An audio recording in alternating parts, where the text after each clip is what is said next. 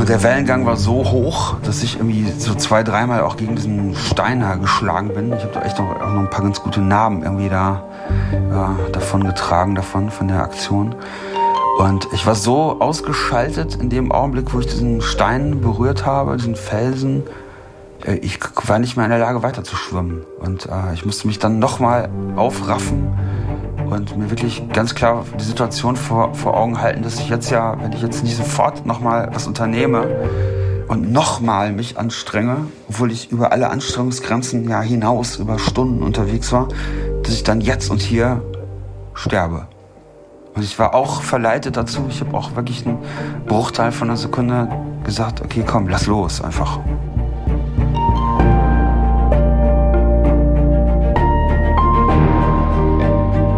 Helden der Meere. Der Blue Awareness Podcast mit Christian Weigand. Hallo und herzlich willkommen zu dieser Episode von Helden der Meere. Ich weiß nicht, wer von euch schwimmt, aber wenn ich schwimmen gehe, dann bin ich meistens nach zwei Kilometern spätestens ganz schön im Eimer. Da ist es für mich ganz schön schwer vorstellbar, wenn andere Menschen 10 Kilometer schwimmen oder 20 oder gar 50, 60 Kilometer. Genau das tut André Wirsig. Er ist die Ocean Seven durchschwommen, die sieben am schwersten zu durchquerenden Meerengen und ist damit unter 16, 17, 18 Stunden geschwommen und über 50 Kilometer. Am Stück wohlgemerkt, nur bekleidet mit Badehose, Badehaube und einer Schwimmbrille. Dazu ist er nicht immer nur in wohlig warmen Gewässern, sondern teilweise auch in richtig kalten Kanälen unterwegs. Ich habe im alten Podcast auch schon ein Gespräch mit ihm über die Ocean Seven geführt und das war auch mit Abstand das beliebteste Gespräch des ganzen Podcasts, was bis heute noch gerne gehört wird. Und zwar völlig zu Recht. Denn André kann richtig gut begeistern für das, was er da tut. Und das sind natürlich auch Sachen, die sich ein Mensch, der sich in normalen Sphären des Schwimmens bewegt, eigentlich gar nicht vorstellen kann. Heute wollen wir auch wieder über die Kanäle sprechen, allerdings nicht im Allgemeinen, sondern ich habe mir einen speziellen rausgepickt, damit wir mal ganz genau miterleben können, was bedeutet es denn eigentlich, sich auf so einen Kanal vorzubereiten und ihn dann auch zu durchschwimmen. Dabei habe ich mir einen ausgesucht, der selbst André an seine absoluten Grenzen gebracht hat und den er auch nur mit viel Glück überhaupt wieder verlassen konnte. Das Gespräch wurde deutlich emotionaler, als ich es erwartet hätte und genau deshalb kann ich euch sagen, viel Spaß bei dieser tollen und mitreißenden Folge mit André Wirsig. Advertorial Wenn ich mir einen Film anschaue, dann ist das fast immer eine Naturdoku. Denn nichts fasziniert mich so sehr wie die Wunder, die unser Planet zu bieten hat besonders wenn sich diese unter der Wasseroberfläche abspielen. Und allen, die solche Dokumentationen genauso lieben wie ich, möchte ich eine Empfehlung aussprechen. Und zwar haben sich Disney und National Geographic zusammengetan und stellen im April, passend zum Earth Month, Initiativen zum Schutz, zur Wiederherstellung und zur Wertschätzung von unserem Zuhause in den Mittelpunkt. Besonders den Earth Day, nämlich Montag, den 22. April 2024, solltet ihr euch notieren. An diesem Tag starten einige Highlights, darunter auch die Dokumentation Die geheimnisvolle Welt der Oktopusse, die vom Oscar-Preisträger und Meeresenthusiasten James Cameron produziert wurde. Ich durfte die dreiteilige Doku schon vorab anschauen und bin begeistert von diesen Tieren. Sie haben drei Herzen, blaues Blut und können sich durch ein Loch von der Größe ihrer Augäpfel zwängen. Sie sind intelligent, sozial und neugierig, aber zugleich auch furchterregend. Sie sind Meister der Tarnung und Verwandlung und sie besitzen erstaunliche Fähigkeiten, die die menschliche Vorstellungskraft übertreffen. Neugierig geworden? Selbst abtauchen in die geheimnisvolle Welt der Oktopusse könnt ihr am 22. und 23. April jeweils ab 20.15 Uhr auf National Geographic Wild im TV oder ab dem 22. April auf Disney Plus im Stream. Hi André. Hi, grüß dich, mein Lieber. Vielen lieben Dank, dass du dir ein zweites Mal Zeit nimmst. Wir haben ja schon im Zuge meines alten Podcasts miteinander gesprochen und auch wirklich ein Gespräch, was mir in sehr eindrücklicher Erinnerung geblieben ist. Dementsprechend freut es mich umso mehr, dass du auch hier beim neuen Podcast mit dabei bist, als ein Held der Meere, der den Titel auf jeden Fall verdient hat. Und vielleicht steigen wir direkt volle Kanne ein mit der ersten Kategorie. Meeresrauschen. Mich würde interessieren, wie sieht für dich eigentlich so ein perfekter Moment des Schwimmens aus? Äh, perfekt sind die Momente, wo, wo man so einen Einklang hat, so einen perfekten Einklang mit dem Element Wasser, also wo man praktisch komplett verschmilzt damit und so ein Teil vom Meer wird. Also gerade wenn man wie hohen Wellengang hat und so weiter, ähm, dann kann man natürlich dagegen ankämpfen als Mensch und äh, irgendwie versuchen, irgendwie da regelmäßig Luft zu holen und sich irgendwie da so eine Komforts also Komfortzone will ich das gar nicht nennen, aber seinen Rhythmus zu schaffen, das gelingt aber meistens nicht. Aber in den wenigen Augenblicken, wo das gelingt, ist es fantastisch. Eben unter solchen Bedingungen geradezu. Und das heißt, du willst dann auch wirklich diesem Element und dieser, diesem rauen Meer ausgesetzt sein, weil dann beschreibst du das ja als einen perfekten Moment und nicht, wenn es dann mal passiert, dass auch der Pazifik spiegelglatt ist und dich einmal kurz schwimmen lässt wie im Schwimmbecken. Genau, weil, weil so ist ja das Meer. Das Meer ist ja so, dass man das Meer, wissen wir ja alle, bedeckt irgendwie rund 70 Prozent des unseres Planeten. Und die Küsten sind halt nicht alle so wie in irgendwelchen Reisemagazinen mit Sandstränden. Da geht's irgendwie, dass die auch über 99 Prozent der Küsten sind wirklich schroff und für Menschen gar nicht zugänglich in der Form und haben mit dem typischen Badeurlaub, Strandurlaub nichts zu tun. Und auch das Meer weit draußen, die Ozeane sind natürlich einfach ähm, ja wild. Ja? Und da eben hinzugehen in diese ja, Wildnis im Wasser und dort unterwegs zu sein, das ist halt mein meine Passion. Ja, das, äh, da bin ich gerne zu Gast, da bin ich äh, unterwegs und ähm, da muss man sich drauf einstellen, weil man dort draußen nichts kontrolliert, außer seinen nächsten Armzug, den man machen will. Mehr nicht. So wie du das machst, wird das Ganze dann ja auch ganz schön abenteuerlich. Abenteuer Ozean.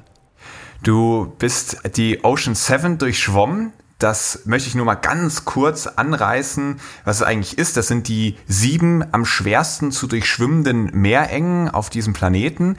Und dazu haben wir auch im letzten Podcast schon einen groben Überblick gegeben. Und du hast ein Buch dazu geschrieben, Nachts alleine im Ozean, was ich wirklich euch nur ans Herz legen kann.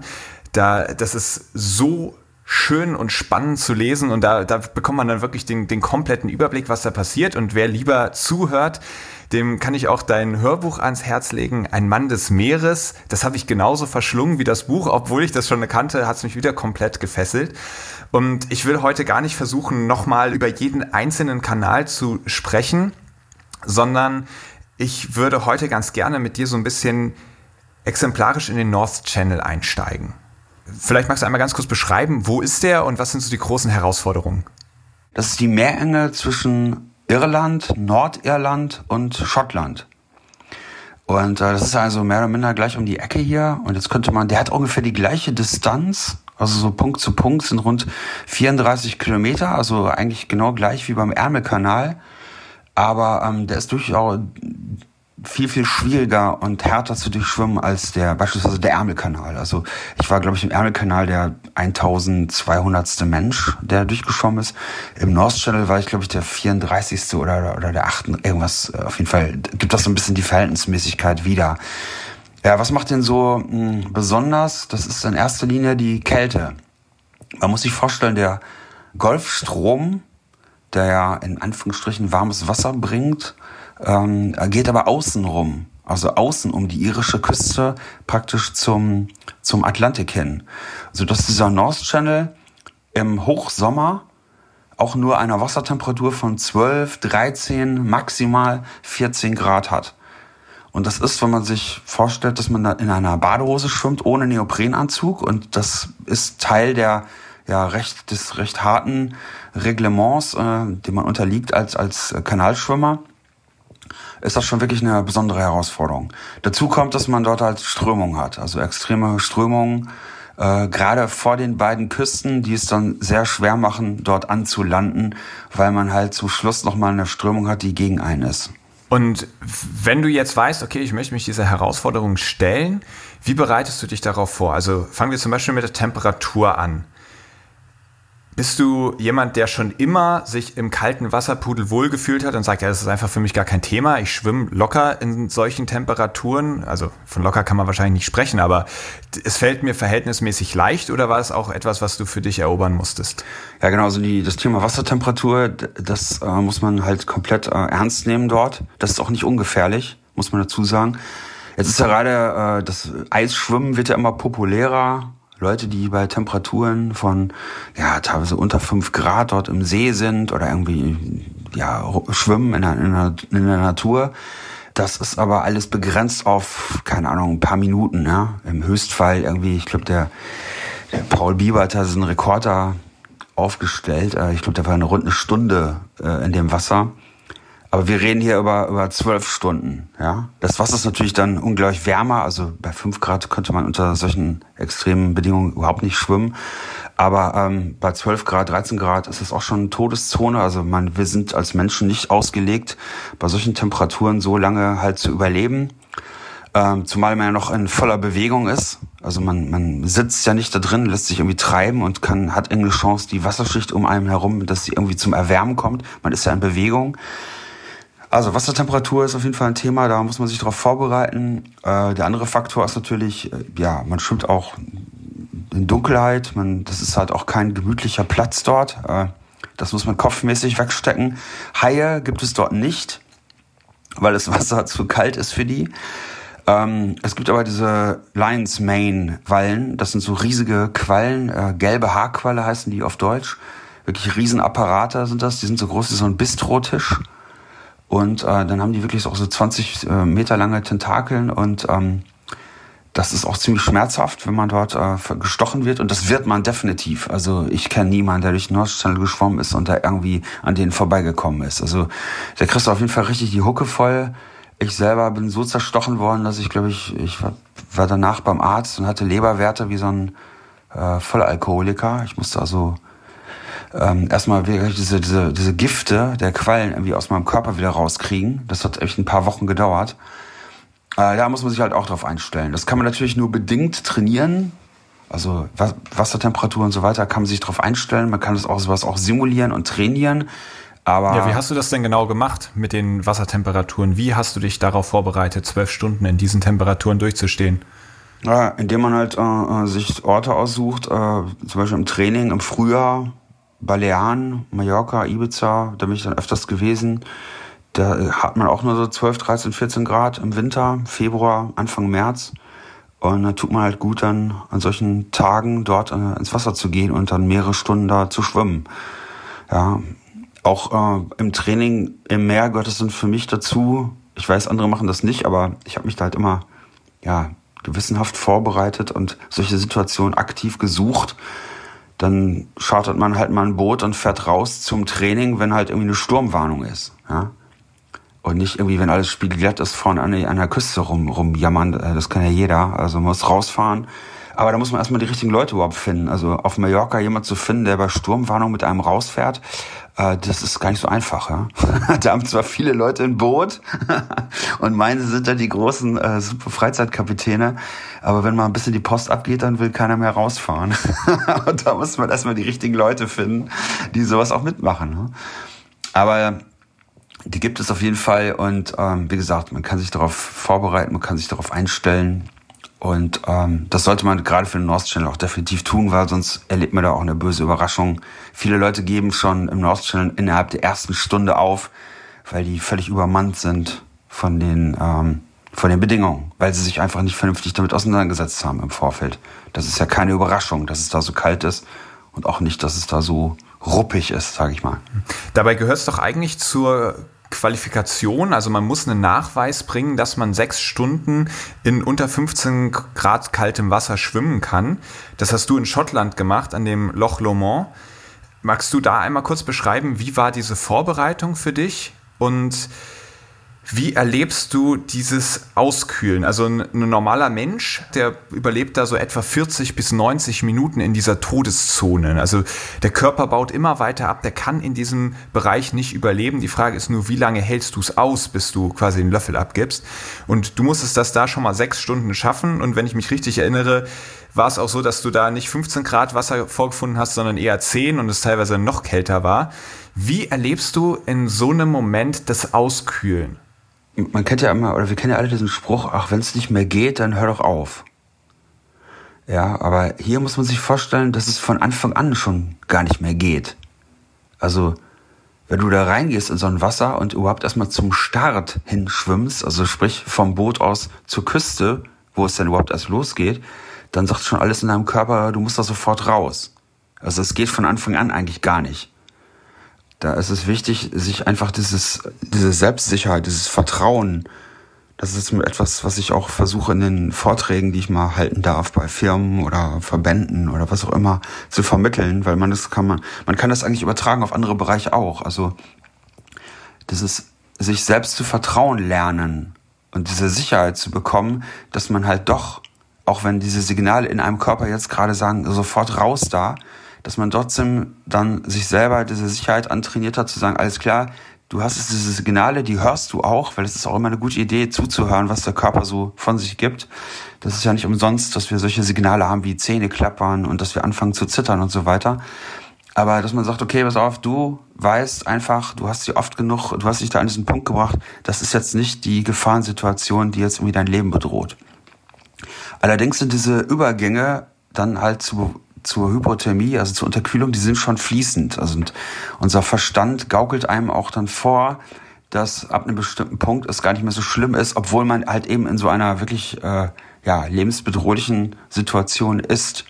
Es werden ja Leute zum Beispiel am Mount Everest oder in den Bergen oben am Extrembergstein, es werden Leute gefunden, die äh, da sitzen, natürlich erfroren, als Leiche in dem Fall, äh, die keine Jacke mehr anhaben oder einen Schuh ausgezogen haben. Das ist darauf zurückzuführen, dass die Leute dann kurz bevor ja, man halt ähm, wirklich dann das Bewusstsein verliert, gaukelt der Verstand einem vor, dass man ja irgendwie ganz woanders ist. Und dass es irgendwie warm ist. Und äh, das habe ich auch erlebt, mehrfach. Unter anderem in diesem Loch Lomond, in diesem See, wo ich sechs Stunden bei, ja, wie du richtig sagtest, äh, 10 Grad, 10,2 Grad hatten wir vorne und teilweise hatten wir 8 Grad ähm, draußen auf dem See äh, da muss ich auch ganz ehrlich sagen, das war keine gute Idee. Das bereue ich auch wirklich an dem Tag. Ähm, das, da möchte ich mich auch nicht für feiern lassen, weil das war einfach nur total bescheuert, was ich da gemacht habe. Äh, man hätte an so einem Tag da nicht reingehen dürfen. Ähm, ich weiß auch nicht. Ich, meine größte Stärke, dass ich zum Beispiel halt schwimmen kann, solange, äh, bis ich meine eigene Mutter nicht mehr erkenne, ist auch gleichzeitig meine größte Schwäche. Ich kriege das selber gar nicht mehr mit. Also ich muss echt Leute haben, die dann auch in solchen Situationen zu mir reinsprechen und dann sagen, komm, André, Schluss jetzt hier. Du musst jetzt da raus. Aber die hatte ich an dem Tag nicht dabei. Folglich bin ich immer weiter geschwommen und äh, es war echt knapp. Und äh, ich bin froh, dass ich jetzt hier bin und mit dir, mit dir darüber reden kann. Aber aufgeben, sage ich immer, ist eine Option, die wir alle haben, bei allem, was wir tun. Ja, unserem Job, Familie, was auch immer. Und äh, es ist immer gut, ähm, im Bewusstsein weiterzumachen, dass man ja die Option hat, auch mal aufzuhören. Und wenn ich immer höre, ach, gib niemals auf oder aufgeben ist keine Option, das ist totaler Bullshit, ja, was die Leute da reden. Also weiterzumachen im Bewusstsein, dass man ja auch aufgeben kann, ist einfach eine ganz andere Sache. Als wenn man sich gleich irgendwie versucht einzureden, dass Aufgeben keine Option ist. Das ist einfach Quatsch. Also ich habe stundenlang über das Aufgeben nachgedacht und manchmal ist es besser aufzugeben und ich habe größeren Respekt vor Leuten, die irgendwann mal aufgegeben haben, als Leute, die, ja, dazu zähle ich ja selber, wie ich in dem Fall, die immer durchziehen. Ja? Also das ist, das war keine Größe an dem Tag, da weiter zu schwimmen. Das war einfach nur totaler Schwachsinn. Mhm. Und als das sechs Stunden lange Schwimmen dann geschafft war, kam ja die nächste Herausforderung, nämlich irgendwie aus dem Wasser wieder rauszukommen. Ja, das habe ich, genau, das habe ich dir, glaube ich, mal erzählt. Ich habe das äh, in meinem Buch nicht geschrieben. Ich habe mir ähm, auf der, du bist dann ja so unterkühlt, du hast da überhaupt kein, ihr müsst euch vorstellen, meiner, du, hast gar kein Gefühl mehr in den Händen und in den Füßen. Also man sieht zwar, dass da noch Hände dran sind vorne, aber das Gefühl ist komplett raus. Man kann die Hände zwar noch bewegen, also eingeschränkt natürlich, äh, aber ähm, man hat das, sie sind taub. Die hängen nur noch an, an deinem Körper dran. Und ähm, ich, nach den eben diesen sechs Stunden bin ich dann an Bord des Bootes und diese Leiter hochgeklettert und dann das Wasser ist auch ziemlich trüb dort. Man sieht praktisch wirklich die Hand vor Augen nicht, weil das so, weil das so torfig ist, das Wasser. Und ähm, ich bin dann von der Badeleiter abgerutscht und habe mir dabei den rechten Brustmuskel gerissen. Das halt wie zwei Wochen vorm North Channel Termin. Na Gott, den ich dann trotzdem geschwommen bin. Ich kann das immer auch nicht erklären, wie, wie das irgendwie geht. Äh, also da, ich, aber ich feiere mich da echt nicht für ab. Das ist einfach, ähm, ich weiß auch nicht. Manchmal ist es, bin ich einfach nur bescheuert in solchen Situationen. Ja, jedenfalls, äh, ich habe mich da übel verletzt ähm, und es gar nicht wirklich mitbekommen, weil man natürlich so unterkühlt ist. Das ist übrigens auch der Vorteil, wenn man später auf diese Lions Main Quallen trifft. Es tut erst hinterher richtig weh, weil man ja so unterkühlt ist. Kriegt man die Quallenstiche, das merkt man zwar schon, aber das äh, zwirbelt jetzt erst ähm, dann danach, wenn man wieder aufgetaut ist und das dauert echt ein paar Stunden. Ja, vielleicht noch abschließend zu der Kälte. Du hast jetzt gesagt, irgendwann merkt man, da kommt man an den Punkt, da gaukelt einem der Körper oder das Bewusstsein vor, du bist eigentlich wo ganz anders und das hast du selber auch erlebt. Hast du für dich so eine ganz klare Grenze definiert, wo du sagst, okay, wenn mir das passiert, dann breche ich ab, dann muss ich hier raus? Ja, das ist, das ist natürlich, wenn wir beide bei einer dampfenden Tasse Kaffee sitzen, ist das ja immer leicht gesagt. Aber in der Situation selber, äh, diese Übergänge, die sind ja auch fließend. Das ist ja nicht so, dass da auf einmal so eine Mauer kommt, äh, vor der man dann steht und dann entscheiden muss, okay, gehe ich jetzt darüber, über diese Grenze, wie immer die halt aussehen mag oder nicht, sondern das ist ja alles fließend. Und man hat sich ja ganz bewusst diese Warnsignale des Körpers, äh, wie eben erwähnt, so Zittern, Zähne klappern, das hat man sich ja alles abgewöhnt, abtrainiert. Und deswegen muss man eigentlich noch aufmerksamer sein, aber man will es ja auch schaffen. Man ist irgendwie in diesen. Also, das Wichtigste ist einfach an, an euch da draußen, wenn ihr auch mal sowas machen wollt, äh, immer grundsätzlich immer Leute dabei haben, die man kennt, richtig gut kennt, auch in nach Möglichkeit, die einen selber halt auch in, in Situationen kennen, gelernt haben, die man selber vielleicht nicht so wirklich einschätzen kann. Und auf die hört man dann ganz stumpf egal. Und wenn die sagen Schluss, dann ist Schluss. Dann stellt man auch keine Fragen mehr. So nach dem Motto, oh, ich kann aber noch weiter und so weiter. Natürlich kann man noch weiter, aber irgendwann ist einfach aus. Und äh, wir haben ja alle nur ein Leben und das lohnt sich natürlich nicht. Auch bei allem Risiko, was ich natürlich eingehe, bei meinen Abenteuern und so weiter, ich bin mir der Verantwortung, äh, ja, meiner Familie, mir selbst gegenüber natürlich auch immer bewusst. Aber es ist sehr schwierig, in solchen Situationen rationale Entscheidungen zu treffen. Mhm. Und du hast eben auch die, die Quallen erwähnt, die dir natürlich auf den verschiedensten Channeln begegnet sind, auch im North Channel. Kannst du dich darauf irgendwie vorbereiten? Ja, äh, auch da bin ich ja, oder werde ich ja immer wieder, bin ich damals ausgelacht worden und heute immer noch von einigen Leuten. Ich habe das jetzt zum Beispiel auch trainiert. Also wenn ich auf Mallorca da rumschwimme oder wo auch immer und sehe da mal eine Qualle, eine Feuerquelle oder was auch immer da gerade rumschwimmt, dann schwimme ich da absichtlich mal da rein, lass mich stechen, um halt mit diesem Quallenschwärz äh, weiter zu schwimmen, um das halt eben zu trainieren. Ich weiß, das hört sich für die meisten völlig abwegig an, aber für mich ist es einfach eine logische Konsequenz und einfach ein, ja, wichtig in der, innerhalb der Vorbereitung. Obwohl mir das genauso weh tut. Also ich bin jetzt, ihr müsst nicht denken, dass ich jetzt irgendwie, der André, der durchgepeitschte, der kriegt gar nichts mehr mit. Also es tut mir genauso weh. Aber ich sage dann, Mensch, Situation, jetzt hier Qualle, die nehme ich jetzt an und äh, selbstbestimmt, weil wenn ich mitten in der Nacht dann von einer portugiesischen Galera wie vor Hawaii irgendwie erwischt werde, dann kann ich das halt nicht kontrollieren. Dann ist das einfach so. Äh, äh und dann kann man halt schon mal trainieren, damit umzugehen. Weil diese Situation, wenn jemand Ocean Seven schwimmen will, es gehört einfach dazu. Du kommst nicht dadurch, du kriegst einfach von den Quallen richtig die Hucke voll. Das gehört dazu. Die, aber das ist auch nicht schlimm, weil die Quallen sind, das ist zumindest meine Einstellung, ich bin aber in den Quallen zu Hause und nicht umgekehrt. Also, wer bin ich, dass ich auf die Quallen schimpfe, weil die sind ja schon seit Millionen von Jahren da und ich äh, bin ja nur der Gast. Deswegen, also habe ich mich nie beschwert oder die Quallen beschimpft. Aber man geht dir natürlich trotzdem, wenn es die Möglichkeit gibt, denen aus dem Weg, ja, ist ja klar.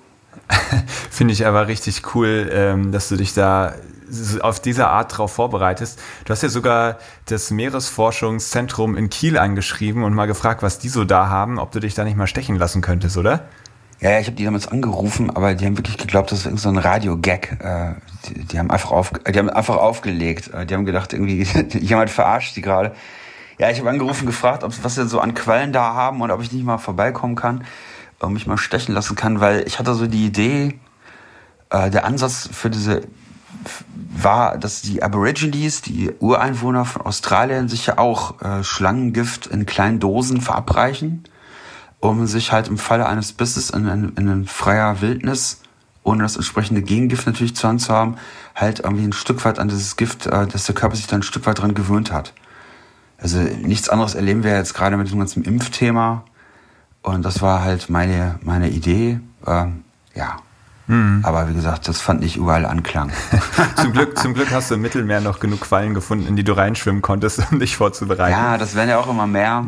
Ja. Wenn wir nachher nochmal auf dieses Thema Meeresschutz äh, oder überhaupt äh, Zustand der Meere ja, genau. kommen, kommen wir nachher das ist zu. ja irgendwie etwas, was, was immer mehr wird. Ja, Natürliche Fressfeinde von Quallen wie zum Beispiel Wasserschildkröten, äh, Meeresschildkröten. Thunfische übrigens ernähren sich auch sehr gerne von Quallen. Und ja, wenn wir natürlich als Menschen die ganzen Fressfeinde der Quallen nahezu ausrotten, dann äh, dürfen wir uns nicht wundern, dann werden die Quallen natürlich immer mehr und mehr und mehr.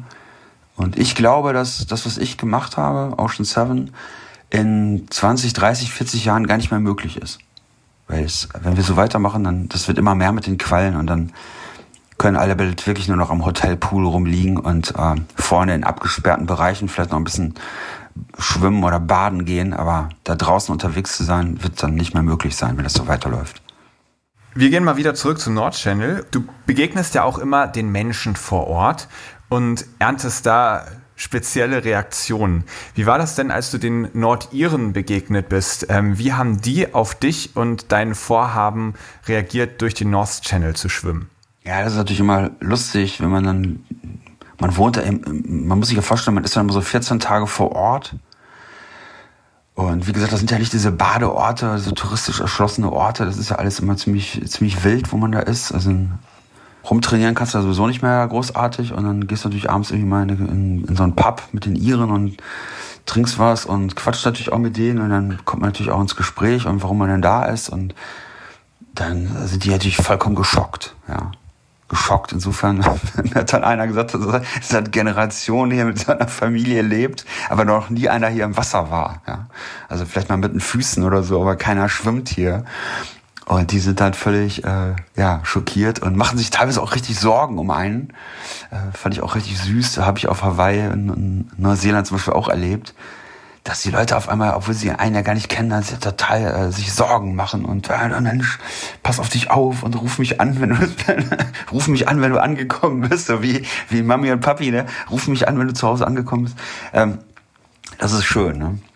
Und man äh, die Skipper selber, ähm, die einen begleiten, ja, das sind so richtige Typen. Ja? Die äh, findet man ja auch leider immer seltener. Ja? Alle haben einen Totenkopf tätowiert, aber die Jungs haben meistens keine Tattoos, weil die sind dann das Tattoo. Ja? Die sind dann der Totenkopf. Ja? Und da flippt auch keiner aus, wenn da wie ein Hai um die Ecke kommt auf Hawaii oder wenn auch irgendwie da irgendwas passiert. Also die sind und genau solche Leute muss man haben. Ja? Die müssen einfach in der Sache voll drinstecken. Die müssen echt cool sein im wahrsten Sinne des Wortes. Das braucht man. Mhm. Also wir haben jetzt gesehen, wir, auf ein paar Sachen kannst du dich vorbereiten, in gewisser Maßen auf die Kälte, vielleicht auch sogar auf die Quallenstiche. Aber einer Sache bist du natürlich komplett ausgesetzt und das sind einfach Wetter und Wellen und Strömungen, die dann entstehen, die dann auch dazu führen können, dass selbst wenn du 14 Tage vor Ort bist, gar nicht unbedingt ein Tag dabei ist, an dem diese Überquerung überhaupt möglich ist. Genau, das hatten wir in Nordirland zum Beispiel. Da sind wir dann wieder unverrichteter Dinge wieder nach Hause gefahren. Und sind aber halt innerhalb dieser 14 Tage waren wir, glaube ich, zwei oder dreimal sind wir morgens in aller Herrgottsfrühe aufgestanden. Also wirklich drei Uhr, keine Ahnung, vier Uhr morgens aufgestanden, voll equipped, Klamotten gepackt, also diese ganzen Getränke, die man hat, angemischt und so weiter. Zum Boot gefahren, mit dem Skipper gesprochen und dann hat sie sich in den paar Stunden, wo wir unterwegs waren, das Wetter nochmal so gedreht, dass wir dann entschieden haben, äh, nee, es, es macht keinen Sinn zu schwimmen so dass Jürgen, mein Schwager, der mich auf diesen ganzen Expedition da begleitet hat und ich dann halt nochmal nach Nordirland gefahren sind. Und dann kam es halt raus, dass der Tag, an dem wir dann, ja, der war auch nicht optimal, also der war weit weg von optimal. Aber dann haben wir einfach gesagt, komm her, wir, wir probieren das jetzt, wir machen das jetzt. Und ähm, ja, hat dann halt da doch funktioniert, aber war wirklich heftig an dem Tag. Mhm. Wie muss ich mir das denn vorstellen? Also es geht jetzt endlich los nach all den Vorbereitungen, auch nachdem du schon 14 Tage da warst und auf diesen Tag gewartet hast, wann du endlich starten kannst. Und wie sind so die letzten Minuten, bevor du dann ins Wasser gehst? Ja, die letzten Minuten sind eigentlich immer die gleichen. Insofern, dass man sich halt irgendwie einfettet, so mit, mit Vaseline unter den Armen, äh, ein bisschen an den Schultern oder am Kinn, damit man sich nicht wund treibt.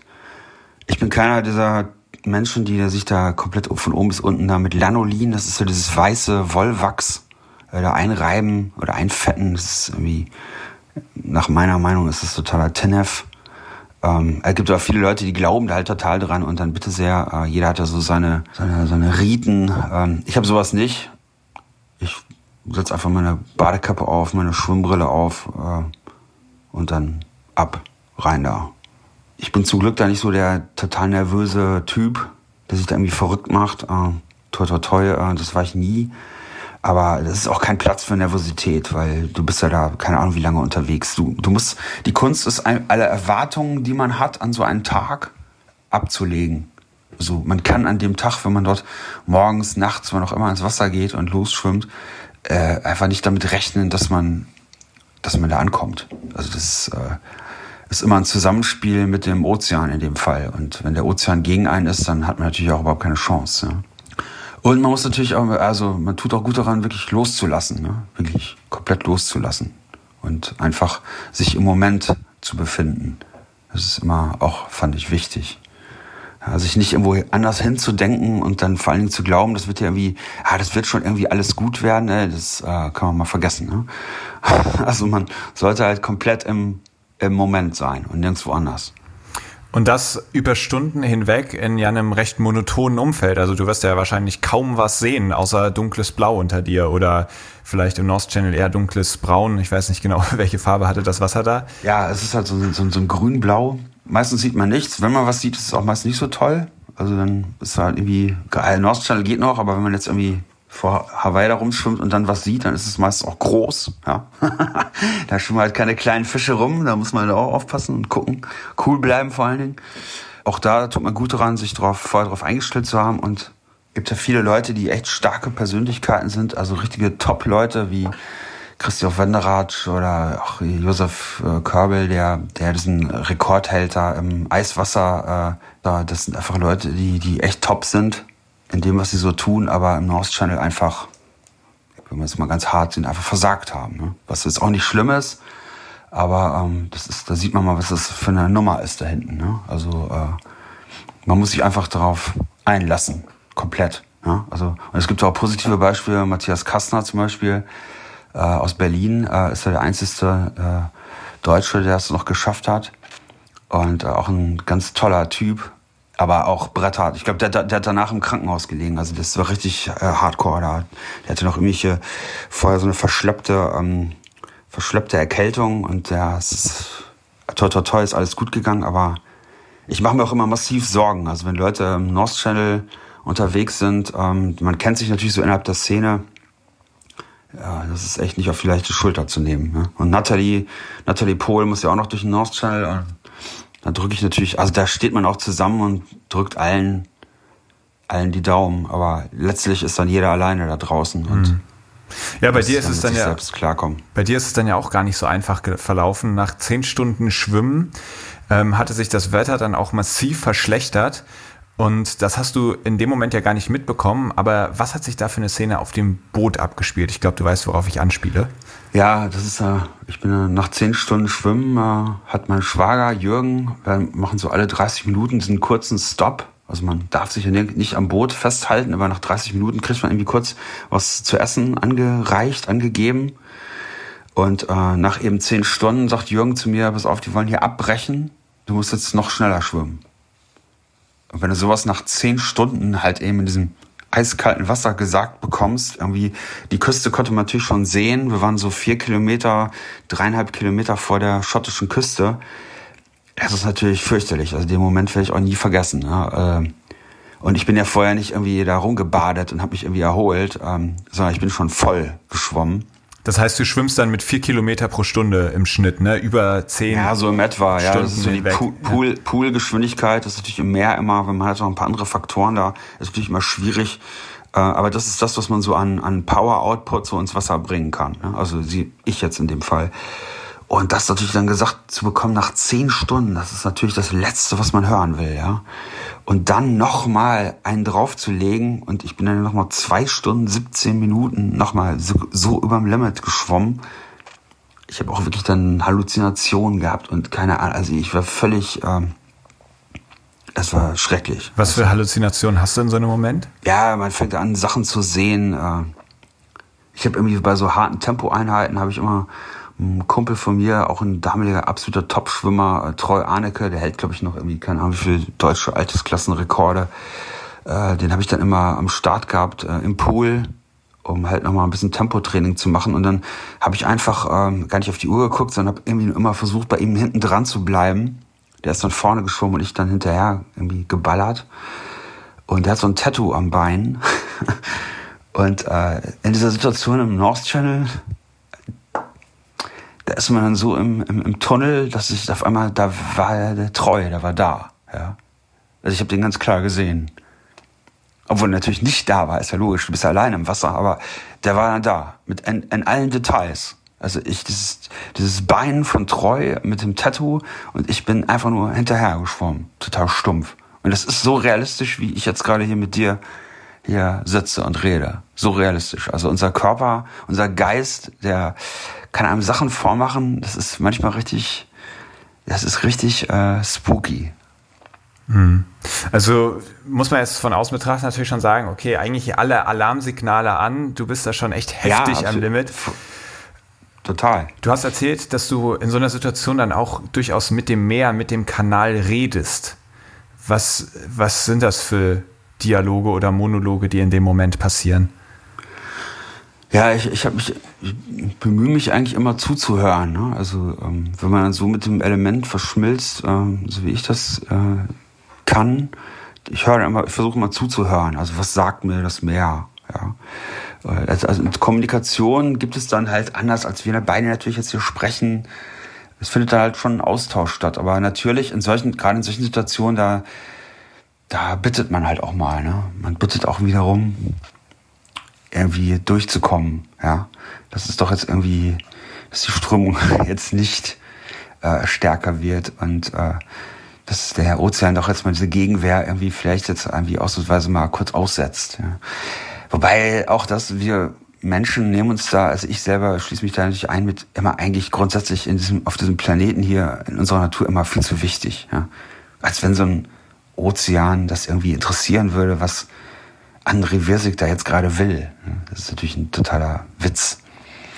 Ja, aber es hilft halt trotzdem, da sind wir auch wieder bei so kleinen Werkzeugen, es hilft einem dann halt. Andere Leute beten oder machen, weiß ich, ne, machen halt bestimmte Riten für sich. Und ähm, ja, dann kommt sowas halt so aus seinem Innersten kommt dann halt hoch. Ja, und dann, ich höre einfach gerne zu. Ich möchte mich nicht einreihen in, in die Leute, die immer nur wollen und immer nur irgendwie äh, was wollen ja, für ihr eigenes Ego oder sowas, sondern ich höre gerne zu und oftmals bekomme ich dann auch, sag, sagt das Meer mir auch Dinge, die, die sind halt mal gut, mal schlecht, aber ich versuche mich, bin ein Zuhörer, versuche zuzuhören. Hat dir der North Channel in dem Moment irgendwas gesagt? Also so in, jetzt so rückbetrachtet hat einfach mal so gezeigt, was er alles so kann. und, und du hast es dann, er hat dich dann ja auch durchgelassen. Ja, und ich habe auch versprochen, äh, zurückzukommen. Äh, also jetzt nochmal zurückzukommen und äh, ja, das habe ich noch nicht eingelöst. Das äh, mache ich auf jeden Fall noch. Das bedeutet aber nicht, dass ich jetzt nochmal durch den Nordstall durchschwimme. Äh, so vermessen wäre ich nicht. Also ich finde, man darf das Glück, es ist auch immer eine Riesenportion Glück dabei. Ähm, ich hatte das Glück in dem Fall ich habe gesagt, komm, ich komme nochmal zurück zu dir. Und ja, dann können wir vielleicht noch mal irgendwas klar machen zusammen. Ja, cool. Also das hat auf jeden Fall gewirkt und der North Channel hat dich durchschwimmen lassen. Und du bist dann nach 12 Stunden, 27 glaube ich, am anderen Ufer angekommen. Und äh, also es waren ja 35 Kilometer Luftlinie. Wie weit bist du dann tatsächlich geschwommen, um das andere Ende zu erreichen? Ich weiß es gar nicht mehr. Es waren, glaube ich, fast 50 Kilometer. 12 Stunden 17 waren es, glaube ich. Stunden 17, 10 okay. Minuten länger hätte ich, hätte ich gar nicht mehr überlebt in dem Fall, glaube ich. Das war schon ganz schön an der Kante genäht. Ja. Und ich werde auch immer, vielleicht merkt ihr es auch, ich, ich bin immer äh, äh, total emotional. wenn man, weil man natürlich dann diese Bilder im Kopf hat. Und das war an dem Tag so, dass ein Kapitän wie Quentin Nelson, der dieses, der dieses Boot, äh, diese, diese Begleitung von Schwimmern schon wirklich seit, seit Jahrzehnten macht, äh, gesagt hat, dass er noch nie mit einem Schwimmer bei solchen Bedingungen da draußen war. Ja, und das hat ja wirklich was zu sagen. Und unter solchen Bedingungen dann doch noch durchzukommen, ja, da kann man im Nachhinein jetzt irgendwie stolz drauf sein, aber auch da sind wir wieder an dem Punkt, ich, ich weiß immer nicht, ob das alles richtig war, auch im North Channel an dem Tag. Vielleicht hätte man einfach aufgeben sollen, aufs Boot zurückfahren und dann nochmal wiederkommen. Ja. Immer alles so durchzuprügeln, äh, ich weiß nicht, ob das wirklich eine Stärke ist im Nachhinein oder echt eine Schwäche. Gut, jetzt sitze ich hier und habe es ja geschafft. Ich habe ja alle Ocean 7 Stationen jeweils im ersten Anlauf direkt geschafft. Aber ob das immer wirklich so super war, und ähm, das war halt an dem Tag im North Channel, da war es super knapp. Ich bin fast verunfallt, definitiv, an dem Tag. Das war ganz knapp. Ja, vielleicht magst du mal erzählen, wie war denn deine Verfassung, als du dann am Ziel angeschlagen bist? Also man würde sich jetzt ja vielleicht erwarten, du, du schlägst dann an und brichst in Jubel und Euphorie aus, ich hab's geschafft. Nein, das, man ist so leer, man ist so äh, über dem Limit, das kann man eigentlich gar nicht äh, in Worte beschreiben. Also ich habe ja früher Ironman gemacht und war auch auf Hawaii und so weiter, aber also jetzt bitte nicht böse sein, Leute, die jetzt Triathlon machen oder so, aber das ist da ein Kindergeburtstag dagegen. Ne? Also so ein Ironman Hawaii oder Ironman, wenn du da mal irgendwie nicht mehr kannst, dann gehst du halt mal zu Fuß oder rein theoretisch kannst du dich ja irgendwo sogar hinsetzen und eine, eine, eine Liter Flasche Cola saufen und dich mit ein paar Leuten unterhalten und dann äh, wieder weiter oder zu Fuß gehen, einfach nur den Marathon. Aber äh, so eine Nummer im North Channel, das ist äh, komplett was anderes. Und ähm, als ich angeschlagen bin, also es war an der Steilküste und der Wellengang war so hoch, dass ich irgendwie so zwei, dreimal auch gegen diesen Stein da geschlagen bin. Ich habe da echt noch, auch noch ein paar ganz gute Narben irgendwie da äh, davon getragen, davon, von der Aktion. Und ich war so ausgeschaltet in dem Augenblick, wo ich diesen Stein berührt habe, diesen Felsen, ähm, dass ich, äh, ich war nicht mehr in der Lage weiter zu schwimmen. Und äh, ich musste mich dann nochmal aufraffen und mir wirklich ganz klar die Situation vor, vor Augen halten, dass ich jetzt ja, wenn ich jetzt nicht sofort nochmal was unternehme ähm, und nochmal mich anstrenge, obwohl ich über alle Anstrengungsgrenzen ja hinaus über Stunden unterwegs war, dass ich dann jetzt und hier sterbe. Also es war eine ganz klare Erkenntnis. Und ich war auch verleitet dazu. Ich habe auch wirklich einen Bruchteil von einer Sekunde gesagt, okay, komm, lass los einfach. Und dann ist es auch vorbei. Ne? Ja, das war ähm, ein heftiger Moment. ja, wenn man will, man, man, man will natürlich nicht verunfallen. Ja, man, man äh, äh, wie gesagt, man, aber das muss man auch bei solchen Sachen, das ist genauso wie wenn man auf den K2 steigt oder sowas. Ich habe mit Reinhold irgendwie Messner. Auch, man muss, das hat man natürlich im Kopf, ja, nicht zurückzukommen. Aber ähm, so, und das war ganz heftig an dem, an dem Tag. Also, das war ganz knapp. Wenn man so über dem Limit ist, dann ist einem irgendwie der Punkt, wo einem dann echt alles egal ist und wo man loslässt, ist äh, allgegenwärtig. Genau, und dabei muss man dazu sagen, das Boot, in das du dann jetzt ja hättest auch einfach einsteigen dürfen, der Versuch war ja geglückt. Das war 150 Meter von dir entfernt, wo. Ja, na klar, die können natürlich nicht so nah an die Steilküste fahren, ne? Bei so, gerade nicht bei so einem Wellengang, äh, dann werden die ja mit dem Boot, wenn die da einmal dagegen knallen, ist vorbei. Äh, ähm, da sind ja selber in Seenot. Äh, das geht natürlich nicht. Ja. Gab es dann irgendwas, was dir die Kraft gegeben hat, diese 150 Meter ja, nochmal zu schaffen? Es muss irgendwas gewesen sein, aber ich weiß nicht mehr, was es war. Also Es ist einfach der pure. Ich habe, glaube ich, für die 150 Meter da zum Boot, ich weiß gar nicht, eine halbe Ewigkeit gebraucht. Aber am schlimmsten war es halt aus diesen, aus diesen brechenden Wellen, die gegen das, ähm, gegen der, die Steine geschlagen sind, da rauszukommen. Ja, ja also heftig. Total heftig. Nie wieder. Sowas möchte ich nicht nochmal erleben. Und was macht so eine Durchquerung mit dir?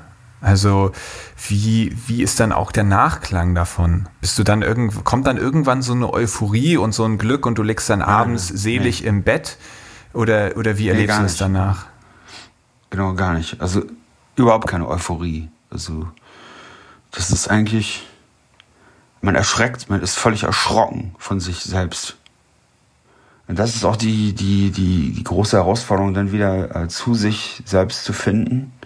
Äh, ich habe zum Beispiel, ähm, wir reden jetzt gerade über North Channel, ähm, das ist ja nicht insofern dokumentiert, großartig, also zwar schon dokumentiert, wenn man natürlich einen Offiziellen an Bord hat und so weiter, aber nicht fotomäßig dokumentiert, weil Dennis Daletzky, mein Fotografen, habe ich erst später wirklich kennengelernt, aber in Neuseeland hatten wir ähnlich harte Bedingungen und ich kann mir bis heute nicht diese Aufnahmen von Neuseeland angucken, weil ich überhaupt nicht verstehen kann, äh, also ich, wenn ich mir das mal angucke, dann muss ich immer sofort anfangen, äh, sieht mir das jetzt nach da draußen, weil ich muss immer sofort anfangen zu weinen und kann mir das gar nicht angucken, weil ich mich frage, obwohl ich ja selbst dabei war, wie das überhaupt möglich ist.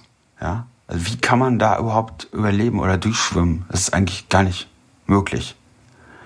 Und äh, das entfernt einen natürlich von einem selbst. Also man ist erschrocken von sich. Man das muss man erstmal verarbeiten. Das dauert. Und ja, ihr merkt es vielleicht, also es ist immer noch da. Ja, also, aber ich war, ich war, ich bin immer noch weit, weit weg irgendwie mich hier abfeiern. Also hier, dass man hier wie beim Marathonlauf oder beim Ironman, wo man natürlich da durchs Ziel läuft und dann die ganzen Schmerzen weg sind und so weiter. Das ist natürlich total super. Ich habe das ja auch alles erleben dürfen. Aber hier bei solchen Dingen hat man das nicht. Man ist weit, weit, weit weg von diesen Endorphine sind alles schon längst, die sind schon Stunden vorher irgendwie verbraucht. Und Adrenalin ist auch nicht mehr da. Das ist nichts, es ist einfach nur, man ist weit weg von allem. Auch von sich selbst teilweise. André, wie erklärst du dir es denn, dass du dann überhaupt nochmal den nächsten Channel schwimmst?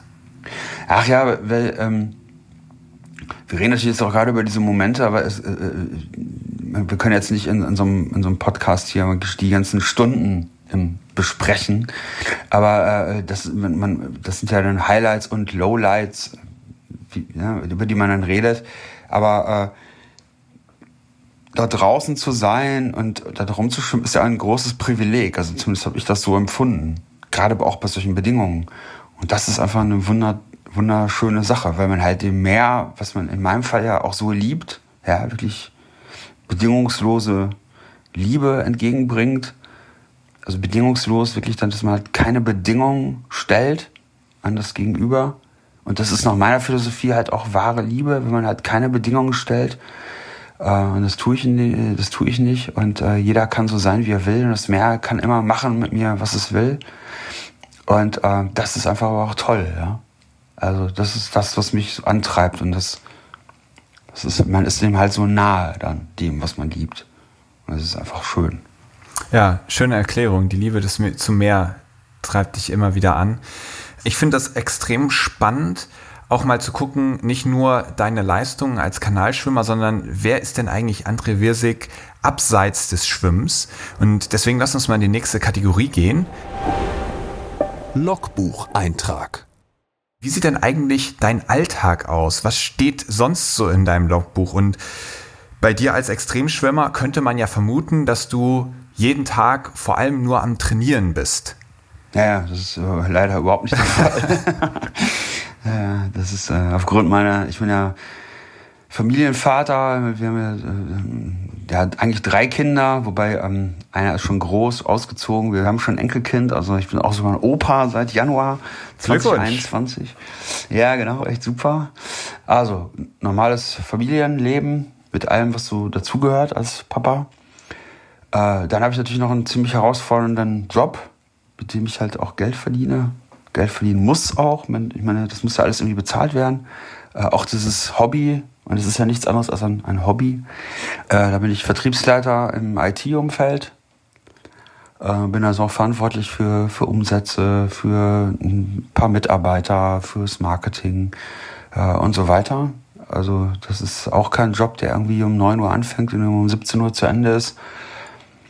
Ja, und dann hat man natürlich auch noch so seinen Freundeskreis und was jeder da draußen halt auch so am besten nachvollziehen kann. So und in dem ganzen Umfeld äh, muss man sich dann halt irgendwie äh, gucken oder muss man halt gucken, wie man sich diese Fenster schafft, und, um halt äh, ja sich auf so etwas vorzubereiten.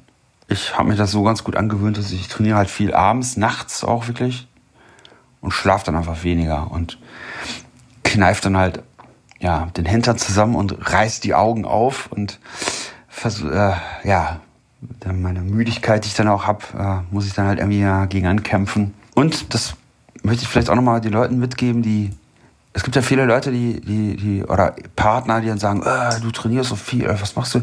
Ja, andere sind mehr zu Hause. Ja, das ist einfach wichtig, dass man dann die Zeit, die man dann zu Hause ist, auch wirklich zu Hause ist. Also wie viele Leute gibt es, die zu Hause sind, aber die sind gar nicht da. Weil die dann irgendwie, die liegen dann auf dem Sofa rum mit dem Handy und glotzen dann irgendwas im Internet und äh, was der Teufel nicht, was die dann machen, die sind nur körperlich da. Ja? Aber dann wirklich Aufmerksamkeit äh, seiner, seinen, seinen, seinen Kindern, seiner Frau gegenüber zu, zu erbringen. Und das ist, glaube ich, das Wichtigste. Ja? Und dann wird es auch verziehen und akzeptiert, dass man mal Zeit für sich beansprucht.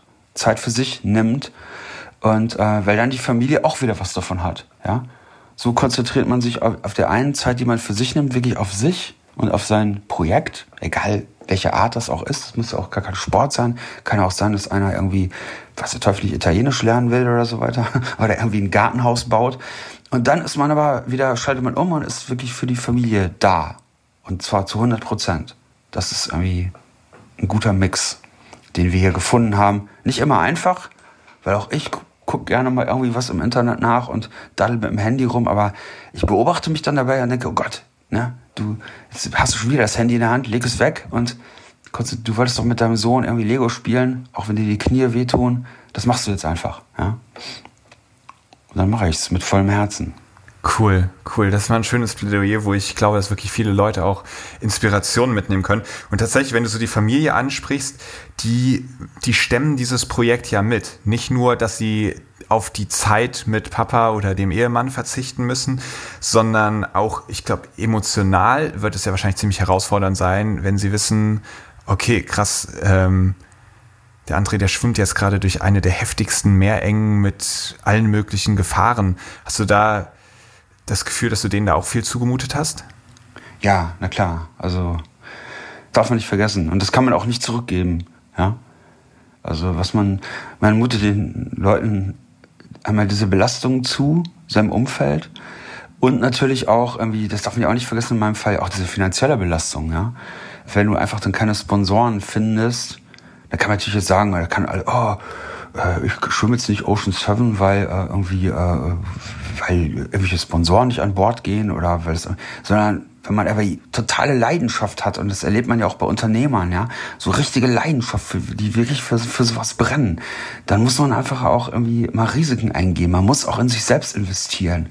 Und dann das Umfeld abzuholen, egal wie das Umfeld aussieht, die Vorstandskollegen, den Beirat, die Finanziers, die Banken, die Familie und so weiter, das erfordert natürlich auch nochmal Energie, die man aufbringen sollte.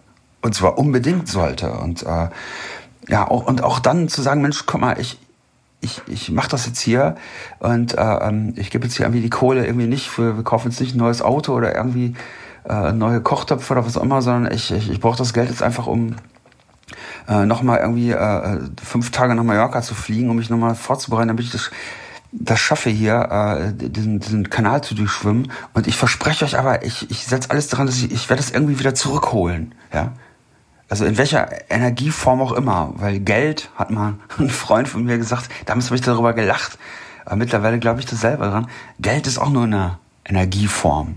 Ja? Aber es ist auch hier, muss man darauf bedacht sein, ein Gleichgewicht zu finden und zu schaffen. Ja?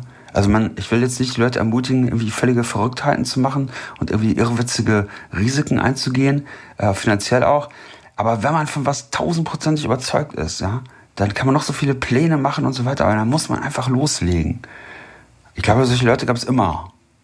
Leute wie mich und die gibt es da draußen auch ganz oft. Ja, in anderer, die haben nur eine andere Gestalt und die haben was anderes, was sie antreibt, aber sowas, sowas davon brauchen wir mehr. Wir brauchen einfach mehr diesen Mut, die Dinge einfach anzugehen und nicht immer nur als Opfer irgendwo äh, da zu sitzen und anzuklagen und ach, ja, die Umstände sind schuld, das Wetter ist schuld, mein Partner ist schuld, meine Firma ist schuld, mein Vorgesetzter ist schuld. Nein, verdammt nochmal, ja.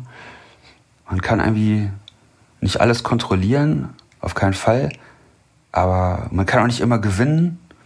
Aber ich sag mal, wie man verliert, kann man selber entscheiden. und man kann irgendwie auf jeden Fall irgendwie das Heft in die Hand nehmen und loslegen und nicht irgendwie nur Carpe Diem hinten als Aufkleber am Auto kleben haben und sich irgendwie irgendwelche Sachen tätowieren, sondern machen. Ja? Echt einfach machen sehr beeindruckend, dass du da so eine Form von Schöpfertum und Selbstverantwortung an den Tag legst. Und auch, muss man auch wirklich sagen, sehr beeindruckend, dass deine Familie und wahrscheinlich vor allem deine Frau das auch so mitgetragen haben, weil vielleicht können wir da noch kurz drauf eingehen, wenn es dir recht ist natürlich nur, was diese Ocean 7 finanziell denn eigentlich bedeuten, weil es ist ja nicht nur so, dass du dahin fliegst und das machst, sondern du musst ja jedes Mal Boote chartern, die das Ganze begleiten. Du hast ein größeres Team, was natürlich auch Flüge und Unterkunft braucht. Hast du irgendwie so eine Zahl, was diese Ocean 7 dich äh, privat gekostet haben? Ich habe das genau aufgeschrieben, auch ich, ich habe knapp über, knapp über 120.000 Euro ausgegeben dafür. Über natürlich jetzt über, über acht Jahre, darf man jetzt auch nicht vergessen, aber ja, das ist viel Geld. Viel, viel Geld. Ja. Aber nochmal, es kommt jetzt auch ein bisschen Geld zurück. Wir haben irgendwie, das Buch läuft super, das Hörbuch läuft total spitze.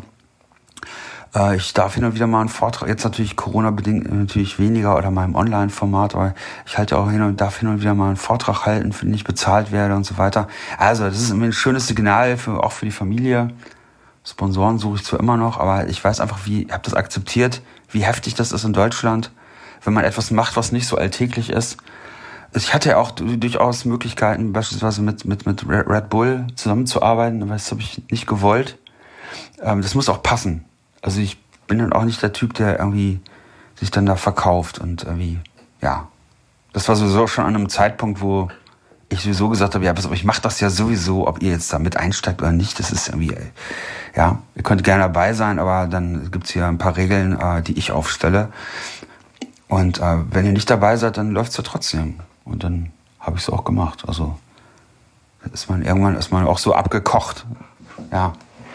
Ich glaube, das ist auch wichtig, wenn man ähm, erstmal super schön, meine, wir beide sprechen schon das zweite Mal und in der Presse und auch im Fernsehen und so, diese Aufmerksamkeit, das, das tut natürlich wirklich echt gut. Da würde ich jetzt lügen, wenn ich sage, das bedeutet mir nichts. Das bedeutet mir echt viel. Aber dafür habe ich das nie gemacht. Das war nie der Antrieb daraus. Und äh, ich freue mich total, wenn Leute sich dafür interessieren. Ich bekomme auch immer, gerade so mit dem Hörbuch, bekomme ich immer tolle, tolle Feedbacks von Leuten, die überhaupt keinen Sport machen. Also die jetzt gar nicht irgendwie ja, Extremschwimmer und so weiter, das ist ein Begriff, der wieder, immer wieder genannt wird, aber ich sehe mich ja gar nicht so als extrem. Ja. Ähm, aber schön, wenn sich da Leute für interessieren und dann schreiben, Mensch, danke, Mensch, Sie haben mir so das Meer äh, auf, auf, auf so eine ganz eigene Art wieder näher gebracht. Weil ich versuche immer den Leuten zu vermitteln, wie schön es immer noch ist. Also das ist, äh, ich meine, wir alle kennen ja genug diese Bilder mit diesen strangulierten äh, ähm, Meeresschildkröten und diesen Plastiktüten, die da rumschwimmen. Und das ist ja auch so. Ich will das gar nicht runterspülen oder runterspielen, aber es ist immer noch wunderschön.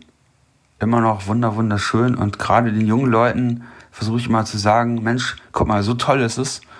Und äh, es ist noch lange, lange, lange nicht zu spät. Und dafür lohnt es sich doch, hier mal das Verhalten an der einen oder anderen Stelle zu überdenken, sich selber zu beobachten und dann auch umzustellen. Aber wenn man es will.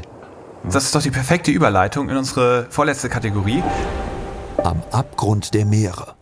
Und in dieser Kategorie geht es natürlich auch um die Probleme, die wir in den Meeren haben. Und da hast du natürlich einige Begegnungen mitgemacht. So bist du ja zum Beispiel mehrmals mit Müll in Berührung gekommen. Magst du da vielleicht mal in Kürze beschreiben, was da passiert ist? Ja, genau, das ist in meinem Fall natürlich immer dann insofern, äh, das ist jetzt nicht die Plastikflasche, die an einem Strand irgendwie angespült wird, das hat, kennt ja leider Gottes schon jeder von uns, der irgendwie an der Küste spazieren geht, äh, sieht ja, was da so angespült wird.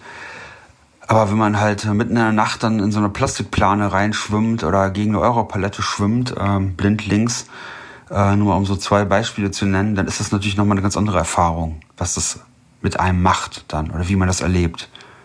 Oder wenn man vom Klimawandel liest oder hört oder ob man mal stundenlang in so einer Meeresströmung festhängt, die halt einfach sich verändert hat durch den Klimawandel und man der Küste, die zum Greifen nahe ist, dann nicht, nah, nicht näher kommt über Stunden, obwohl man sich ja voll verausgabt und voll schwimmt. Ja, diese direkteste aller Perspektiven als Mensch so dem Meer ausgesetzt in dem Fall oder ähm, darüber zu berichten, ist mir natürlich so eine Herzensangelegenheit und geht natürlich einher dann mit den Problemen, die wir als Menschen dort verursacht haben. Mhm. Ja, über deine Begegnung mit dem Plastik und diese Unfälle, die du da im Wasser hattest, mit der Europalette, haben wir im letzten Podcast auch viel gesprochen. Wer das, das nochmal genauer anhören möchte, dem kann ich das nochmal ans Herz legen. Heute würde ich ganz gerne noch mit dir auf eine Situation eingehen, die du in Japan an der Tsugaru Strait erfahren hast. Und zwar, als du da ans Land geschwommen bist, um zu starten, bist du einem Seelöwen begegnet. Vielleicht magst du diese Situation mal beschreiben und erzählen, was das in dir ausgelöst hat. Ja, das war halt in Japan mitten in der Nacht. Und äh, man muss halt irgendwie das Wasser verlassen. In dem Fall war auch so eine Felsenküste und ich habe mich dann da hochgezogen an so einem Stein. Und direkt, äh, da war so eine Seelöwenkolonie und die haben da halt da geschlafen. Die sind ja auch nicht nachtaktiv. Und äh, dieser Seelöwe, der halt da direkt an der Kante da lag zum Schlafen, ist dann halt irgendwie auch wach geworden. Er hat sich natürlich gewundert, was da mitten in der Nacht äh, aus dem Wasser gerade kommt. Und dann hatte ich diese Barthaare von diesem Seelöwen halt direkt im Gesicht. Ja. Wir waren so Auge in Auge sozusagen. Also so ein Seelöwe ist es, das sind ja auch Riesenapparate. Also man redet immer von Haien und was auch Barracudas und was da alles so rumschwimmt ähm, an gefährlichen Tieren. Aber so ein Seelöwe, der wiegt auch 300 Kilo, ja. Also der kann einen auch irgendwie, die haben auch richtige Zähne. Aber diese Situation hat mich dann im Nachhinein irgendwie immer, oder macht mich heute noch irgendwie nachdenklich. Und wenn, wenn wir uns Menschen mal beobachten, also wie reagieren wir denn Fremdem gegenüber? Also wenn wir etwas treffen, am besten auch noch, jetzt um, um bei dem Beispiel mal zu bleiben, mitten in der Nacht, wir kommen irgendwie, wir gehen irgendwie zu Fuß nach Hause, so eine düstere Straße oder in der Tiefgarage und uns kommt irgendwas entgegen, irgendjemand entgegen, den wir überhaupt nicht einordnen können. Etwas Unbekanntes. Dann haben wir ja gleich immer diese ganzen, diese ganzen Schreckensszenarien vor Augen und äh, reagieren eigentlich fast immer mit einer feindlichen Grundeinstellung. Und genau das haben die Tiere eben nicht. Also immer natürlich vorausgesetzt, man bleibt ruhig, wie ich es in dem Fall in Japan geblieben bin. Also hätte ich natürlich da rumgeschrien. Ich habe mich natürlich auch erschreckt, aber ich bin, ich habe es geschafft, in der Situation völlig ruhig zu bleiben. Und das Gegenüber, in dem Fall der Seelöwe, ist auch komplett ruhig geblieben. Und ich glaube, da können wir echt mal, mal wieder was von den Tieren lernen. Ja? Die sind einfach den, den Neuem gegenüber einfach offen und nicht irgendwie diese Vorverurteilen nicht, wie wir es ja oft tun. Das hat mich wie tief bewegt, wie diese Begegnung und nehme ich immer gerne als Beispiel, um ja, die Leute auch ein bisschen zu ermutigen, weil es geht auch um, es, auch da sind wir wieder bei diesem Thema Mut. Ja? Den Mut aufzubringen, ruhig zu bleiben, erstmal die Situation so aufzunehmen und nicht gleich irgendwie in so eine Angriffs- oder Abwehrhaltung zu gehen. Mhm. Das Meer selber kann nicht sprechen. Du hast aber als Mensch wie wahrscheinlich kaum ein anderer das Meer erleben dürfen und du hörst dem Meer zu, wie du sagst. Und darum sagst du, kannst du dem Meer auch eine Stimme geben und das weitergeben, was das Meer dir sagt. Gibt es etwas, was du den Zuhörern im Namen des Meeres jetzt noch mitgeben kannst? Ja, ich, ich kann mitgeben, ich kann mitgeben, dass aus Sicht des Meeres eigentlich immer noch, das Meer hat das noch nicht mitbekommen, was passiert ist. So wirklich, in letzter Konsequenz. Also wir reden über diesen Plastikmüll. Das ist noch nicht angekommen da hinten. Also, ähm, und das ist auch das, was mir wirklich irgendwie Sorge macht, so ein Stück weit. Äh, also auf der einen Seite kann man jetzt ableiten, okay, positiv, ja, es ist immer noch irgendwie, wir sind immer noch willkommen und es wird alles noch toleriert. Wir sind eigentlich so in, den, in dem Bewusstsein, wenn, wenn man da jetzt wirklich, also die Leute mögen mir jetzt nachsehen, ähm, aber wenn man dem Meer jetzt oder den Ozean so ein Bewusstsein unterstellen würde, dann äh, ist es noch nicht bewusst, dass wir jetzt etwas getan haben, eingedrungen sind, nur genommen haben, nichts gegeben haben, äh, diese Veränderungen herbeigeführt haben. Ähm, aber genau das ist der Punkt äh, gleichzeitig. Also wenn das Bewusstsein oder was auch immer, eine Reaktion kommen würde, und ich rede nicht von einer Reaktion, dass Arten aussterben, ja, dass Meeresströmungen sich verändern. Ich rede wirklich von, von anderen Dingen. Also wir wollen uns ja, weiß Gott, nicht mit dem Ozean anlegen. Ja? Weil, äh, also wenn der mal, wir haben ja gesehen, ab und zu kriegen wir mal so ein, nur so eine leichte, so eine ganz leichte Vorstellung davon, äh, wozu so ein Meer imstande ist. Also wenn ich jetzt mal so an diesen Tsunami in Japan oder in, in Thailand denke beispielsweise. Und ich war da, also ich, ich war ja in Japan nach diesem Tsunami und habe das mit eigenen Augen gesehen. Das kann man sich ja gar nicht vorstellen. Da liegen ja Schiffe irgendwie anderthalb Kilometer und ich rede nicht von irgendwelchen Gummibooten, sondern wirklich von großen Schiffen, die da anderthalb Kilometer irgendwo da im Wald liegen. Ja, das würde, das würde man gar nicht dorthin transportieren können als Menschen. Da sind Häuser, da steht nur noch äh, das Grundfundament, da steht gar kein einziger Stein mehr drauf. Das ist wie, als wenn einer mit so einem Nassrasierer da an der Küste entlang gegangen ist. Also ich will nur sagen, dass äh, wir immer noch willkommen sind. Ja, und wir, wir tun es wirklich gut daran und genauso einfach ist das, äh, wirklich ein für alle Mal zu begreifen, dass äh, die Natur uns als Menschen überhaupt nicht braucht. Ja? Aber umgekehrt. Und äh, wir tun auch gut daran, uns selber uns auch nicht so super wichtig zu nehmen. Ja? Einfach mal, weil jetzt erlebe ich das gerade wieder, dass, dass wir uns wieder, also noch mehr mit uns selbst beschäftigen, äh, als wir es vorher schon getan haben. Und das war vorher schon zu viel. Und diese wichtigen Dinge, die uns hier umgeben und uns ausmachen, weil ich meine, wir kommen ja auch die Ozeane haben ja eigentlich mal alles, alles, diesen ganzen Planeten bedeckt. Und ähm, alles Leben kommt daraus. Und ist, wie, wie können wir das mit diesem ganzen Wissen, dass wir haben immer alles permanent vergessen? Das ist für mich irgendwie, ich kann ja nicht mit dem Kopf schütteln. Ja? Und wie können wir uns immer nur bedienen? Ja? Und glauben, dass es alles irgendwie äh, äh, ja schon irgendwie okay ist. Also das ist definitiv nicht. Also definitiv nicht. Und ich möchte es nicht erleben. Ich habe ja auch Kinder ich möchte das nicht erleben, wenn hier mal umgeschaltet wird. Weil dann ist nämlich hier unsere ganzen Problemchen, Problemchen, die wir gerade haben, auch jetzt gerade haben, in dieser, das sind alles nur, das ist ein Witz dagegen, was dann passiert. Und ja, das, das, mir, das macht mich manchmal ja, traurig und auch wütend, dass wir immer noch in diesen Grenzen denken, in diesen Religionen. Das haben sich auch alles nur Menschen ausgedacht. Ja? Also dass ein Land irgendwie Deutschland heißt oder ein anderes Land irgendwie, äh, weiß ich nicht, Kanada oder weiter. Ja, das ist, das ist alles menschengemacht. Also so ein Ozean interessiert das null. Ob der, ob, das, ob der jetzt gerade an der Küste von irgendwas ist oder ganz woanders. Ja, das ist alles eins.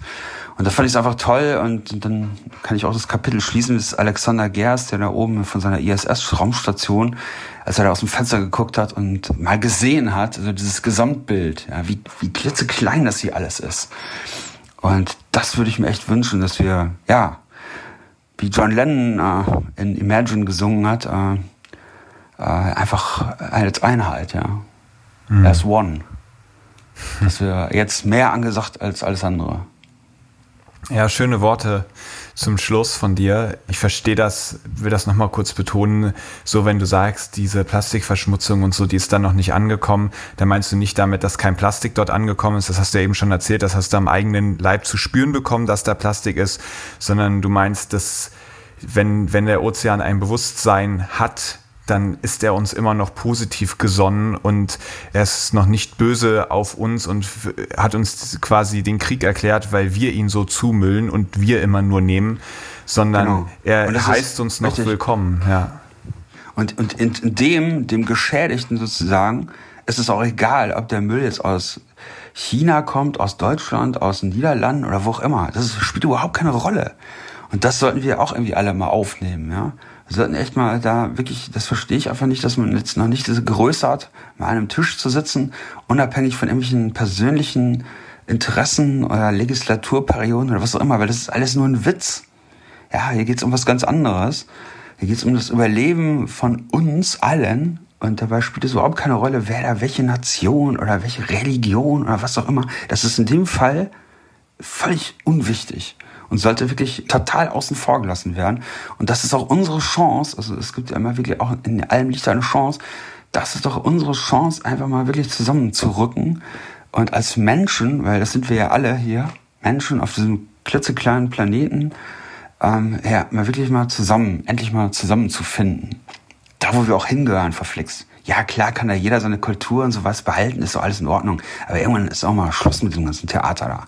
Ja, wir sollten mal aufhören, uns hier so wichtig zu nehmen als Menschen. Weil wir sind total unwichtig auf dieser Welt. Dann lasse ich das mal so als Abschlussplädoyer stehen und wir kommen noch ganz schnell zu unserer Abschlusskategorie. Ebbe oder Flut? Ich stelle dich jetzt vor eine Entweder-oder-Auswahl und du kannst ganz kurz entscheiden, welche der beiden Optionen dir lieber ist. Sturm oder Flaute? Sturm. Pazifik oder Atlantik? Pazifik. Fisch oder vegan? Ja, das ist schwer. Das kann ich gar nicht beantworten. Ich, ich wünschte, ich wäre manchmal vegan, aber schaffe ich nicht. Sonnenaufgang oder Sonnenuntergang? Sonnenaufgang. Begegnung im Wasser oder lieber keine Überraschung? Begegnung im Wasser. Arktis oder Tropen? Arktis. Offshore oder Küste? Offshore. Kaltes oder warmes Wasser? Ach, kaltes Wasser ist schon okay. Bootcamp oder Entspannungsurlaub? Ah, Bootcamp. Sixpack oder hoher Körperfettanteil? Ich hätte gerne mal wieder ein Sixpack, Sixpack. Ja, das, da musste ich sehr drüber lachen. Das hast du ja sowohl im Buch als auch im, im Hörbuch beschrieben, ähm, was Leute denken, wie wohl jemand auszusehen hat, der die Ocean Ja, Seven durchschwimmt.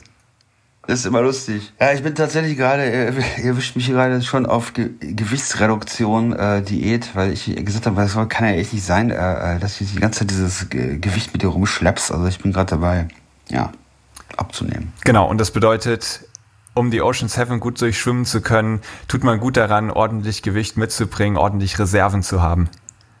Ja, das ist das Tolle dabei. Da kann man also ohne Gewissensbisse abends mit, mit so einem 500 Milliliter Becher Eis äh, mit Esslöffel vom Fernseher sitzen. Das passt dann schon. Passt voll ins Training rein. Losschwimmen oder ankommen? Ankommen. Wir sind jetzt auch angekommen. Vielleicht ganz zum Schluss noch ein Ausblick. Gibt es irgendwelche Projekte, die du im Moment planst? Irgendwelche Durchquerungen, die du vor Augen hast? Ja, ich plane gerade ähm, intensiver das Thema mit dem Hel mit Helgoland. Also nach, ist es möglich, nach Helgoland zu schwimmen vom Festland. Äh, als Vorbereitung würde ich gerne das Vortraptiv schwimmen. Das ist die Meerenge zwischen ähm, Sylt und Amrum. Auch ziemlich tricky. Otto Kemmerich, dieser bekannte Schwimmer aus den 1920er Jahren, ist ja da leider verunfallt an der Stelle. Und äh, ja, mal schauen. Also das sind so Themen, die haben wir gerade hier im Kopf und gucken, ob das möglich ist. Ne? Cool. Also da hoffe ich, dass du uns auch wieder mitnimmst, falls diese nächsten Projekte dann losgehen. Und ich bedanke mich Ja, ganz gerne. herzlich bei dir, André. Das war ein hoch emotionales Gespräch. Also auch vielen Dank, dass du da deine Emotionen so offen mit uns teilst. Es hat mir unfassbar viel Spaß gemacht und ich drücke dir die Daumen, dass das ähm, ja für dich gut weitergeht, dass du noch weitere tolle Schwimmerlebnisse hast und dass du dabei stets innerhalb deiner Grenzen bleibst und dass alles gut geht und du uns auch noch ganz, ganz lange erhalten bleibst. Ja, danke Chris und danke an die Zuhörer. Bis bald. Ciao. Das war André Wirsig. Und ich muss sagen, es war wieder ein tolles Gespräch. Ich habe mich ja auch in der Vergangenheit schon mit ihm unterhalten und ich bin immer wieder fasziniert von seiner Leidenschaft und von diesen Erfahrungen, die er da sammelt und von dieser Liebe, die er auch für das Meer transportiert. Das finde ich total klasse. Und was für mich heute echt eine ganz neuer Eindruck war, diese Reflexion, die er hat, hey, das, ich will mich da gar nicht so sehr für abfeiern. Ich bin mir gar nicht mehr so sicher, ob ich da alles richtig gemacht hat oder ob ich da nicht total über meine Grenzen hinausgegangen bin und einfach nur Riesenschwein gehabt habe, dass das immer gut gegangen ist. Ich meine, das haben wir uns wahrscheinlich alle vorher gedacht und er wirkte da immer so unerschütterlich und jetzt zu sehen, dass auch er da wirklich dass ihn das tief mitnimmt und er da sehr stark drüber nachdenkt, macht seinen Charakter nochmal viel tiefer und, und umso hörenswerter, umso spannender.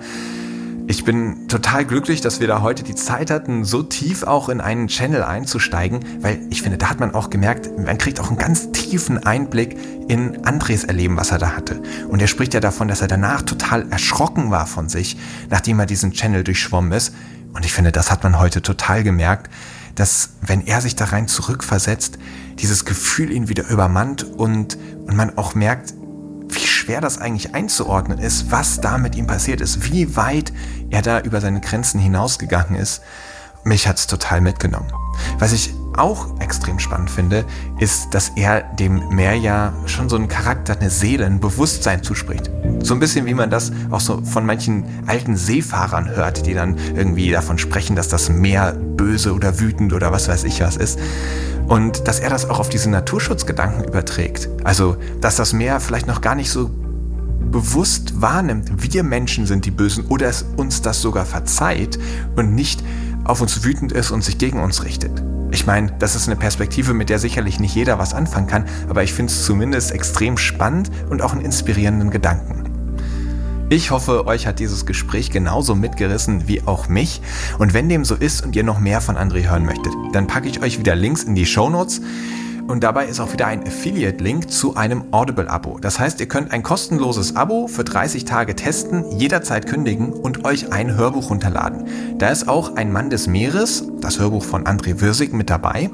Und das Gute ist, falls ihr darüber euch anmeldet, dann bekommt der Blue Awareness e.V. eine Provision von 5 Euro, unabhängig davon, ob ihr euch innerhalb dieser 30 Tage abmeldet und selber gar nichts zahlen musstet und dieses Hörbuch hören konntet. Also vielleicht ein Deal, der sich für alle Seiten so richtig lohnt. Und wenn ihr sagt, Audible hat mit Amazon zu tun, damit möchte ich nichts zu tun haben, ist das für mich auch völlig in Ordnung. Trotzdem wollte ich euch einmal dieses Angebot machen, nicht nur das Hörbuch zu hören, sondern auch den Blue Awareness e.V. zu unterstützen. Und damit auch diesen Podcast, denn wir versuchen immer wieder, zum Beispiel Beispiel durch diesen Podcast Begeisterung rauszubringen und ganz viele Menschen zu Meeresliebhabern zu machen.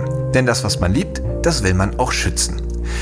Eine weitere gute Neuigkeit ist, dass André mir sein Buch Nachts allein im Ozean mit einem Autogramm und einer Grußnachricht zur Verfügung gestellt hat, was ich nächste Woche verlosen werde bei dem Gewinnspiel auf den Social Media Kanälen. Also da lohnt sich Blue Awareness sowohl bei Facebook als auch bei Instagram zu folgen und das Buch von André handsigniert zu gewinnen. Ich hoffe, ihr seid in 14 Tagen bei der nächsten Folge auch wieder mit dabei. Falls ihr dem Channel noch nicht folgt, dann tut das unbedingt, damit ihr auch in 14 Tagen informiert werdet, dass eine neue Folge online ist. Bis es soweit ist, verabschiede ich mich. Tschüss und bis zum nächsten Mal. Aufnahme, Produktion und Schnitt Christian Weigand. Musik Paul Timmich und Dorian Behner. Design Malte Buck. Sprecher, Intro und Kategorien Moritz Celius.